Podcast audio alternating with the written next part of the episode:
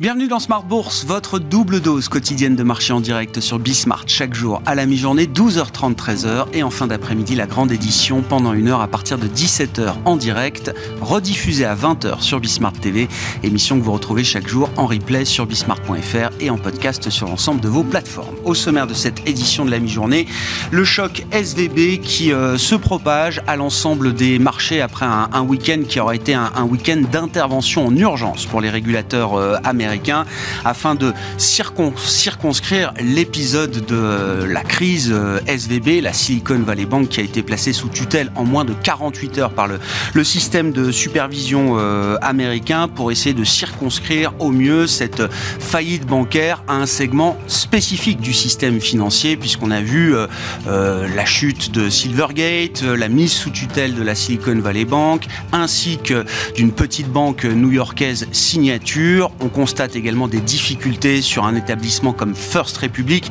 qui est encore attendu en forte baisse sur le marché euh, américain. Ces établissements ont des modèles spécifiques dédiés notamment au financement de l'écosystème crypto, tech, capital risque, qui fait que, a priori, ce modèle de crise n'est pas réplicable à de grands établissements bancaires euh, traditionnels. Néanmoins, quand on parle de remontée du risque bancaire, le rythme cardiaque s'accélère et la vigilance remonte d'un cran.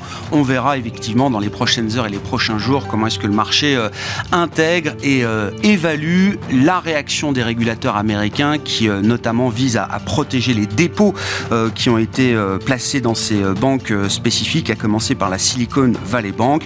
L'onde de choc se propage avec un secteur bancaire en Europe qui se retrouve par voie de contagion affecté et des baisses de 4-5% pour les grandes banques françaises et européennes. Au moment où on se parle, détail des enjeux techniques de marché notamment dans un instant avec le plan de trading de Smart Bourse. Et puis euh, c'est une semaine qui sera euh, marquée par euh, deux événements importants. La réunion de la Banque Centrale Européenne ce jeudi avec une hausse de taux de 50 points de base encore attendue.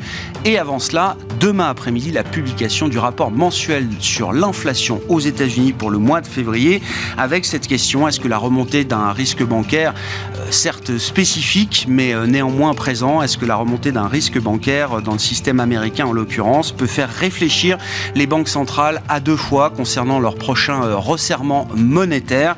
C'est une question qu'on se posera avec nos invités euh, en plateau pendant cette demi-heure. Et donc, je le disais, les enjeux techniques de marché avec un, une situation qui ne fait qu'accélérer le, le, retracement et la consolidation qu'on pouvait euh, pressentir sur les indices européens avec un indice CAC 40 qui est tombé au plus bas ce matin, juste sur le niveau des 7000 points et qui se stabilise autour de 7060 points à mi-journée avant l'ouverture des marchés américains, ouverture qui s'effectuera une heure plus tôt pendant les 15 prochains jours, puisque les États-Unis sont passés à l'heure d'été. Deux semaines avant l'Europe, l'ouverture de Wall Street s'effectuera donc à 14h30, heure de Paris. Identifier, analyser, planifier, trader. Votre rendez-vous avec IG. Investissez avec les Turbo 24.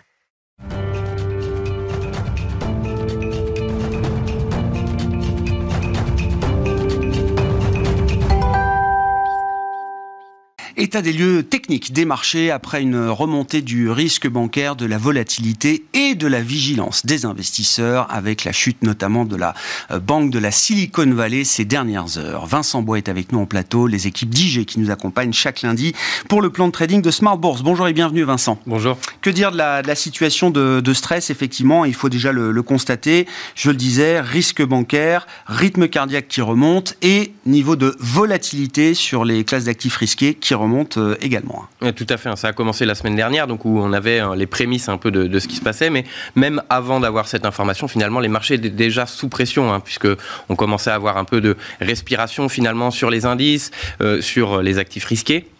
Et puis ça, ça ne fait qu'accentuer finalement euh, ce risque. Donc euh, ici, on est venu chercher les niveaux, hein, puisque on parle d'analyse technique ici. Et eh bien sur le S&P notamment, on est allé chercher des niveaux sur les indices américains. En Europe également, on est allé chercher les niveaux techniques importants. Et puis euh, la surprise, c'est plutôt le dollar américain hein, qui avait repris une tendance haussière, qui a fortement chuté avec l'information que l'on a. Pour le moment, eh bien l'ouverture devrait se faire plutôt positive, mais il n'y a rien qui est fait. Il y a beaucoup de risques et il y avait déjà des risques auparavant. Les marchés avaient beaucoup monté. On rajoute simplement des risques Donc attention tout de même, même si cela est contenu, attention à, augmenter les risques comme ça. Oui, les prochaines heures, les prochains jours seront sans doute déterminants pour savoir si on, on change complètement de scénario ou si on reste dans quelque chose de canalisé, de circonscrit à certaines parties spécifiques du système financier. Sur le plan technique, que dire effectivement du, du retracement atteint par les indices, si on prend par exemple comme référence le S&P 500 américain, euh, Vincent, et que dire effectivement de, de, l'équilibre et des enjeux techniques à ce stade pour euh, un indice comme le S&P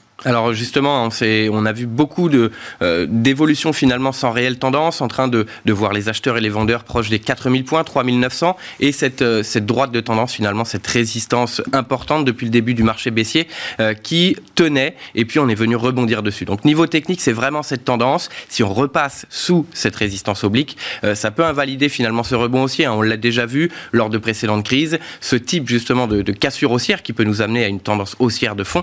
Et puis finalement retour sous la tendance et donc accélération baissière. Ici, 3900 points, on le voit sur, sur le graphique et puis pourrait nous amener aux 3800. Les 3800, c'était justement cette nouvelle impulsion qu'on avait vue début 2023, qui était un peu questionnable justement sur la reprise de la Chine, sur euh, le resserrement de la politique monétaire, qui était un peu mis de côté finalement. Et donc euh, 3800 points sous ce niveau. En revanche, attention à l'accélération. C'est sous ces 3800 qu'on peut justement valider l'accélération vers, on avait vu 3500, 3600 points euh, au plus bas. Donc euh, attention, ici, cet oblique 3900 pour moi est décisif. Si on on maintient euh, le rebond, eh bien, on peut aller chercher à nouveau les 4000. Mais pour le moment, c'est plutôt un risque de retour à la baisse, puisque je le disais, la justification de la hausse précédente n'était pas encore tout à fait euh, pertinente.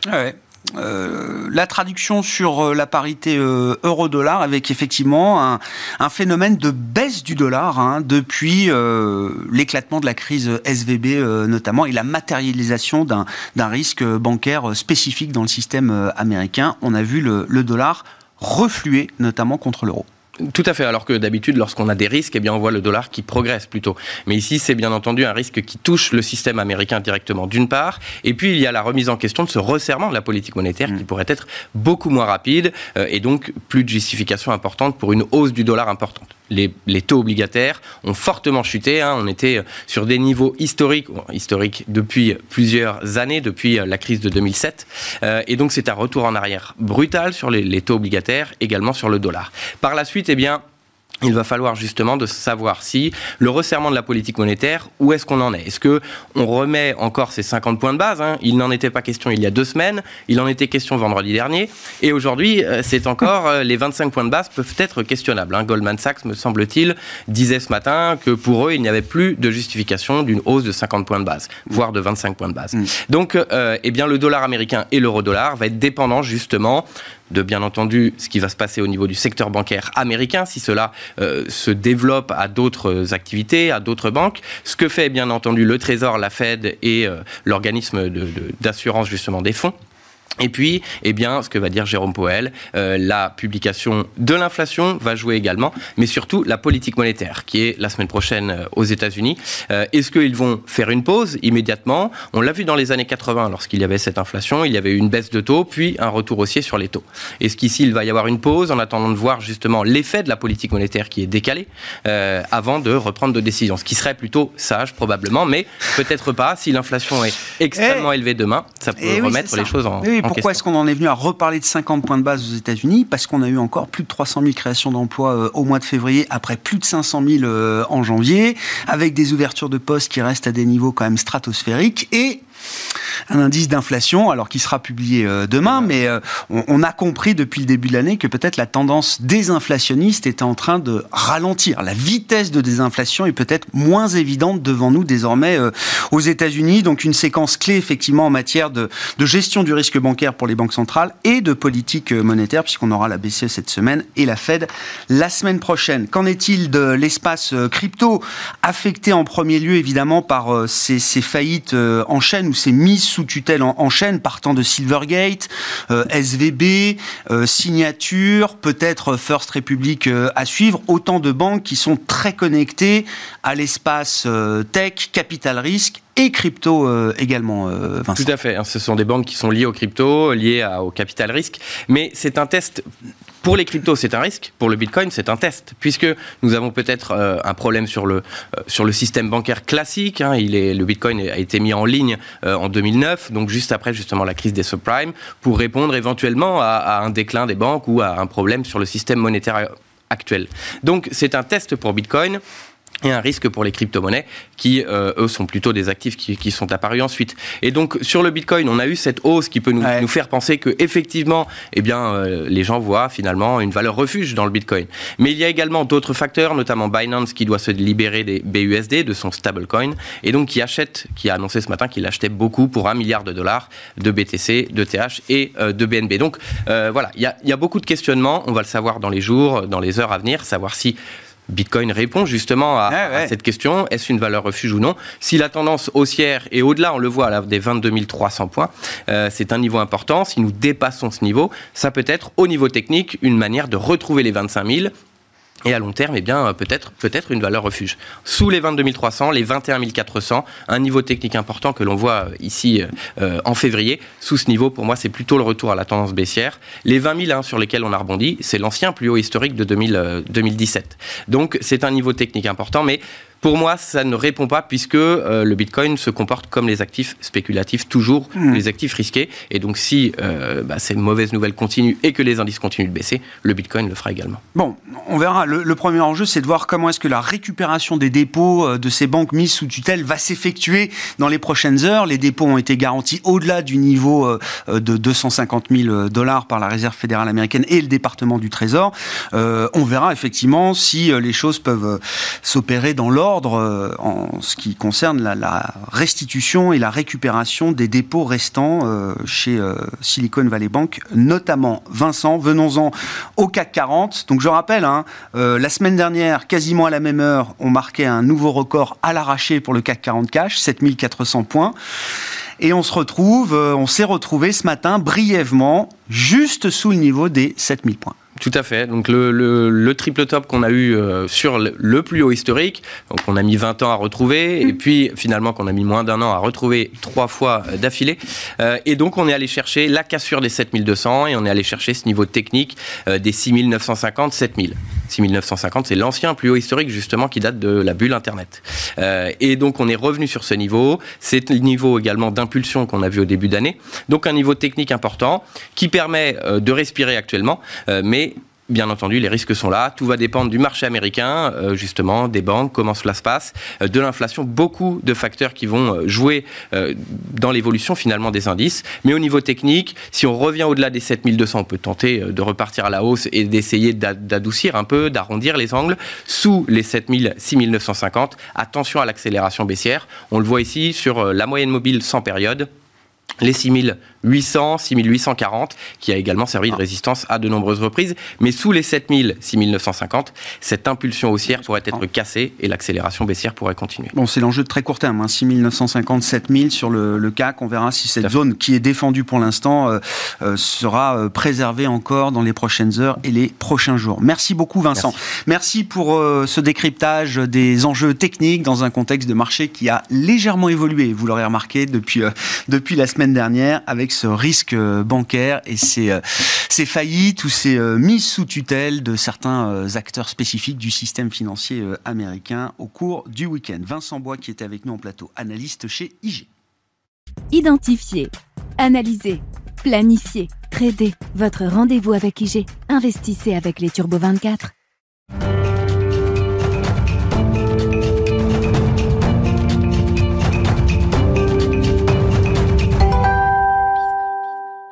Venons-en aux questions de politique monétaire, puisque la séquence a redémarré. On a déjà eu quelques réunions de Banque centrale la semaine dernière, mais euh, les plus importantes sont encore devant nous avec la BCE ce jeudi et la Réserve fédérale américaine la semaine, semaine euh, prochaine.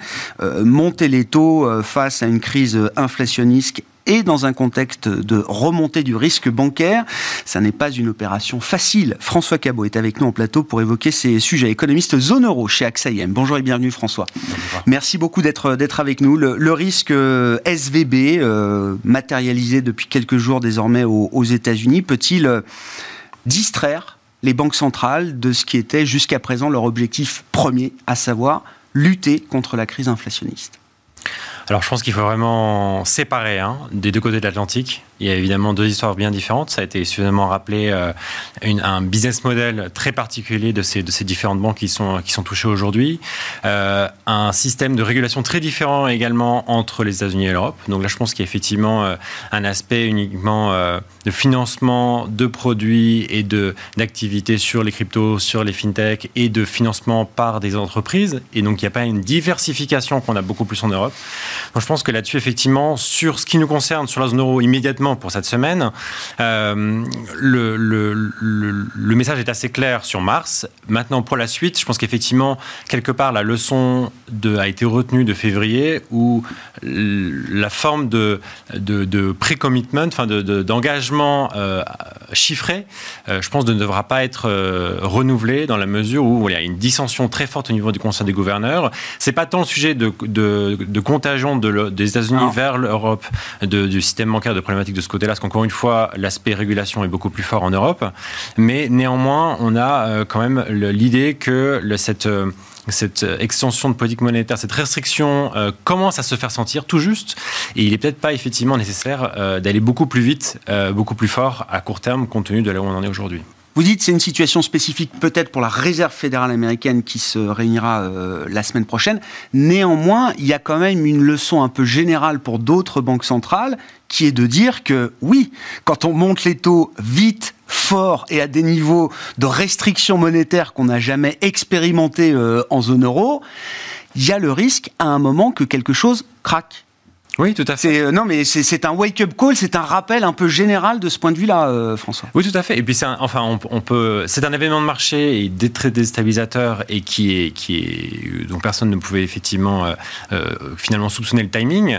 Mais si on regarde plus généralement d'un point de vue macroéconomique, on regarde la santé de la demande domestique aujourd'hui, à la fois en termes d'investissement et de consommation sur les données passées du quatrième trimestre, on tourne autour de moins 0,1, moins 0,3 en, en rythme trimestriel. Donc, on est dans une une sorte de contraction euh, d'ores déjà le dès quatrième trimestre, donc il y a une partie à l'énergie, mais on sent bien que malgré un marché du travail qui se porte toujours très bien, on a ce choc de l'inflation euh, qui, est, qui, est très, qui est bien et bien présent, d'où répond la, la, la, politique monétaire certes, mais il y a également quand même une, quand on se projette à l'avenir, euh, on a du mal à avoir une santé de l'économie qui pourrait rebondir et qui peut dire voilà, peu importe finalement ce, ce choc de l'inflation et ce choc de restriction monétaire, je vais aller de l'avant et je vais continuer à rebondir à l'image de la Chine qui rebondit euh, et qui pourrait tirer par, euh, par sa sortie du Covid. À ce stade, vous dites, notamment à travers différentes enquêtes sur la distribution, les conditions de crédit, la distribution de crédit, vous dites, à ce stade, la BCE pourrait trouver des éléments pour euh, argumenter l'idée que oui, la politique monétaire est en train de se transmettre, qu'elle est en train de produire des effets et qu'il faut tenir compte de l'accumulation du choc euh, de taux qu'on a déjà euh, infligé. C'est pas un discours qu'on a vu euh, dominant à ce stade. Non, tout à fait. Mais ça, ça fait partie effectivement des, des évidences, des preuves qu'on a quand on regarde l'ensemble du tableau macroéconomique que fait, sur lequel la Fed a une vue beaucoup plus panoramique. Et c'est là où j'en viens à mon propos, c'est-à-dire que la BCE a le nez rivé sur l'inflation, et en l'occurrence l'inflation sous-jacente. Et même si effectivement, comme on le discute à l'instant, il y a différents éléments et preuves qui indiquent que l'économie n'est pas dans une santé incroyable, malgré tout, la BCE se doit mm. d'avoir les yeux rivés sur l'inflation et les anticipations de l'inflation, qui, euh, en tout cas sur l'inflation passée, euh, voilà, on, est, on était surpris à la hausse, et, euh, et son chef économiste Philippe Lane indique effectivement de potentielles surprises supplémentaires sur les prix des sur les prix de l'alimentaire et via la boucle salaire-prix. Donc là-dessus, euh, on est à un niveau aujourd'hui de 5,6, on doit tendre vers les deux. L'idée, c'est quand même d'aller faire tendre et d'aller remonter la pression monétaire pour mhm. faire tendre cette inflation sous-jacente vers les deux. Donc je pense que malgré tout, malgré que le fait que l'économie soit pas en si bonne santé que ça et qui ne, qui ne, justifierait en aucun cas une remontée des taux encore plus rapide, malgré tout, l'inflation qui est euh, la mère des batailles de la BCE, on va devoir malheureusement euh, avoir une commission relativement forte pour ce, week ce meeting meeting de Hmm. mars, qui de mon point de vue va ressembler plus au meeting de décembre, un vrai meeting au quiche, plutôt qu'un meeting euh, type février où on a quelques nuggets, quelques, quelques points d'attention, euh, compte tenu notamment du rallye qu'on a eu sur les taux entre-temps. Donc Bien voilà, sûr. le- la ba- la Les bataille- conditions financières se sont détendues. un petit peu détendu, exactement. Et le, le cheval de bataille est toujours là. Donc, euh, même si et le, et le rôle de la BCE évidemment double, mais sur la politique monétaire via, via la régulation des banques évidemment, mais sur la politique monétaire, je pense que le, message ne peut être qu'une- que sans équivoque de ce côté-là. Et en même temps, vous dites, la, la- la- la- vous- récusez l'idée que la BCE s'engage peut-être euh, au-delà des prochains euh, meetings, en tout cas, euh, euh, parce que c'était quand même l'événement du mois de décembre, Christine Lagarde, c'est le moment où elle s'est quand même engagée sur deux hausses de taux de 50 points de base qui vont donc être délivrées, hein, celle de fait. février et celle de, de mars. Tout à fait. Et je me souviens très bien. Et possiblement une encore après. Absolument. Et donc c'est là où le, le message va être euh, très délicat à, à- à donner, dans la mesure où, de mon point de vue, la séquence ne peut être que restrictive d'un point de vue taux, mais ne peut pas se, euh, avoir un point précis. Donc là, en l'occurrence, c'est là la différence entre euh, mars et décembre. C'est-à-dire Mm. qu'en mars, on a eu les plus 50 et plus si affinité entre euh, quelque part, alors que là, on ne va pas avoir le plus 50 de, de, euh, exprimé de manière explicite, mais plus une lutte continue contre l'inflation et un changement de forward guidance euh, donc sur ce que vont devenir les taux après mars, euh, qui va être plus de l'ordre. On va continuer à monter les taux de manière significative tant que l'inflation sous-jacente ne baisse pas. Ouais. Et donc on peut dire les choses de, de différentes façons. Et très clairement, la, la divergence au sein du Conseil des gouverneurs, euh, on ne peut pas conclure qu'on va avoir un, un- un- un consensus qui permettrait d'avoir un, chi- un chiffre sur encore on va faire plus 50, plus 50, etc. Mais plus une indication beaucoup plus qualitative et évidemment rester tout à fait ouvert à meeting après meeting et, et data et données dépendants. Qu'est-ce qui a changé ou pas d'ailleurs dans les déterminants de la dynamique euh, d'inflation ces derniers mois, euh, François? Euh, Notamment sur le plan de l'inflation cœur, hein, qui réaccélère depuis trois mois. Elle s'était stabilisée. Alors, je mesure sur un an, mais on peut regarder en mois sur le mois annualisé. On était à 5% sur un an en octobre-novembre pour l'inflation cœur en zone euro. On est passé de 5 à 5,2 en décembre, de 5,2 à 5,3 en janvier et en février de 5,3 à 5,6. Oui. Neuf mois après la première hausse de taux de la Banque Centrale Européenne, on a encore cette accélération de l'inflation euh, sous-jacente, qui est expliquée comment?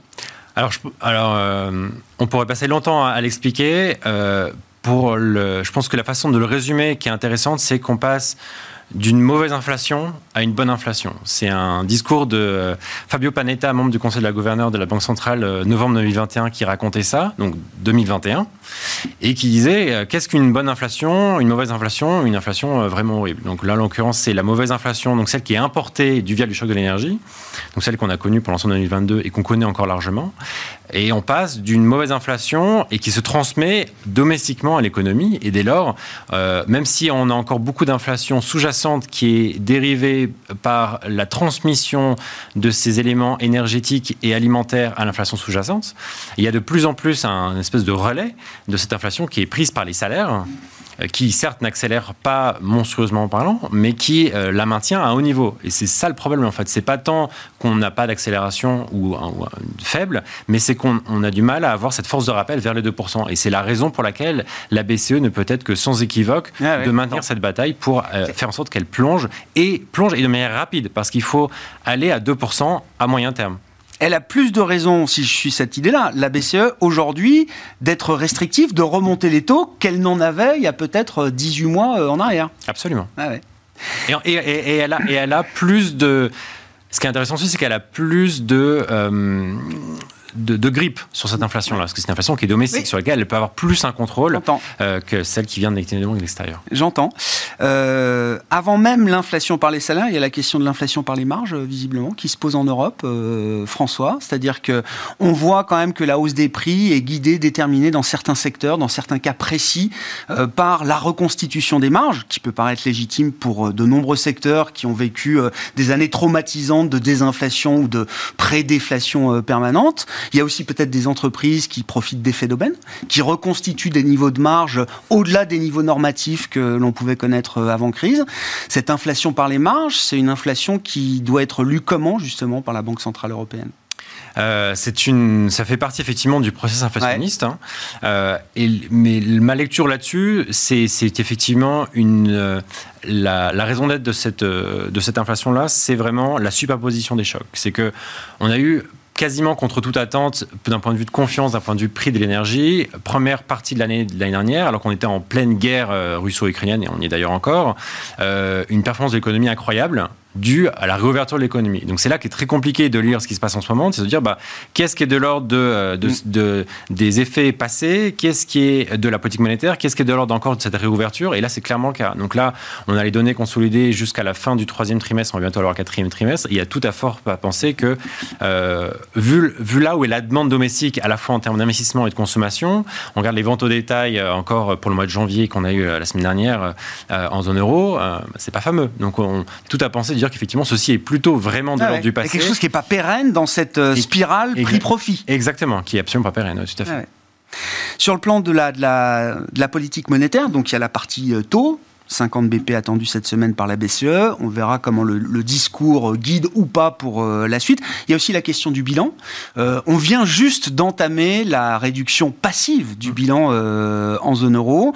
Est-ce que c'est un sujet qui est amené à prendre un peu plus d'importance et devenir peut-être un, un, outil un peu plus significatif dans la lutte contre l'inflation justement en Europe? Je pense pas. pour deux raisons. La première, c'est qu'effectivement, comme vous l'indiquiez, on on a commencé tout juste il y a à peine deux semaines à effectivement commencer à réduire le bilan euh, du portefeuille d'actifs que détient la BCE euh, au titre de politique monétaire.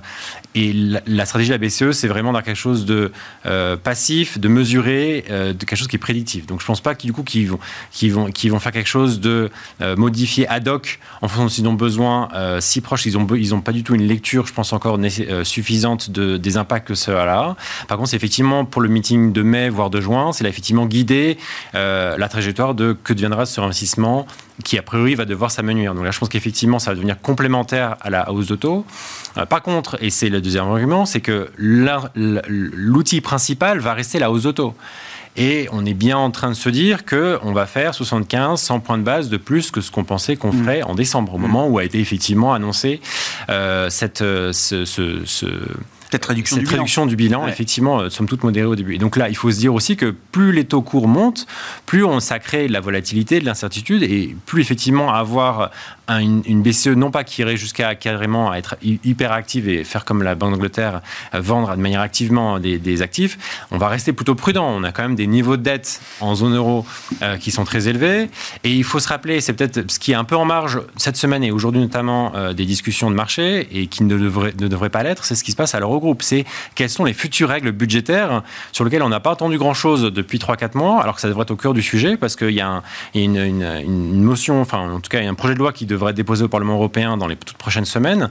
Et effectivement, bah, à quel point est-ce que les, mesures budgétaires ont également permis d'avoir une, demande domestique qui a tenu pendant l'ensemble de l'année 2022, mais qui pourrait être beaucoup moins en 2024, et du coup voir quelque part la vraie santé euh, apparaître de l'économie européenne, et du coup là faire un peu le, la, la double, enfin la, lame à double, la, la oui, oui, le, à double tranchant. Ah, de la, lame à double tranchant et devenir y voir effectivement une, une, économie qui se porte vraiment, vraiment très, très mal. Et donc, du coup, euh, Le pacte a été suspendu jusqu'à fin 2023. Hein, Tout à fait. Donc là, l'idée, c'est quand même de trouver, alors, au moins un cadrage euh, transitoire, si je puis me permettre, avant peut-être un, un, cadrage euh, plus structurel à terme pour les règles budgétaires en Europe. Absolument. Merci beaucoup François. François Cabot qui était avec nous en plateau pour évoquer les enjeux de politique monétaire dans un contexte euh, un peu euh, incertain désormais avec la remontée de ce, risque bancaire qui est un mauvais signal quand bien même ce risque bancaire semble à ce stade selon les premières analyses très localisé, très spécifique. Le risque de contagion existe évidemment dans ce genre de, phénomène et sera surveillé de très près dans les prochaines heures et les prochains jours et c'est donc un mauvais signal pour le sentiment à minima puisqu'on voit un retracement des actions européenne qui s'est accélérée depuis la, fin de semaine dernière avec un, un CAC 40 en baisse d'un peu plus de 2% à mi-séance. Voilà pour euh, le résumé de ce début de semaine sur euh, les marchés. On se retrouve à 17h ce soir, bien sûr, en direct pour la grande édition de Smart Bourse.